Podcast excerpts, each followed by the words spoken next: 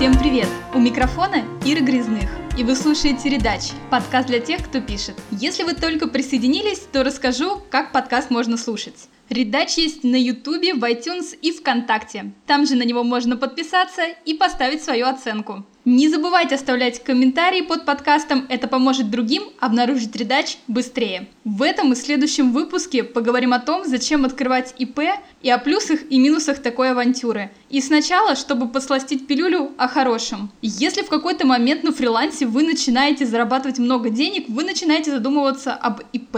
Конечно, с ИП придется отдавать 6% государству плюс пенсионные взносы, но с другой стороны все остальные ваши деньги будут в целости и сохранности. К вам не придет налоговая и остальные органы, которые контролируют денежные потоки, и не прикроют ваши счета.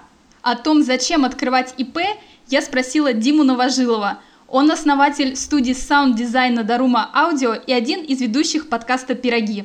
Привет, я занимаюсь звуковым дизайном для визуальных медиа, я работаю в этой сфере около шести лет и открыл ИП спустя два года от этой деятельности. Дело в том, что в то время у меня появился крупный клиент, зарубежный клиент, и его главным условием нашего сотрудничества было то, что они хотят оплачивать мои услуги а, по белому.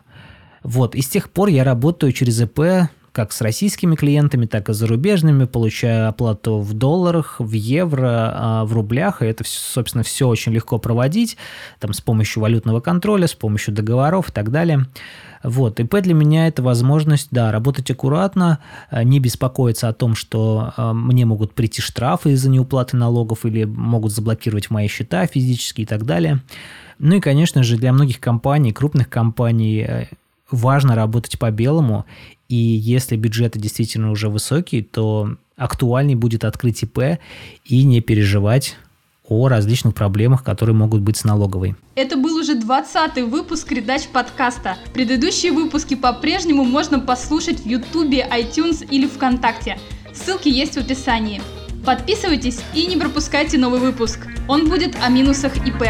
До свидания.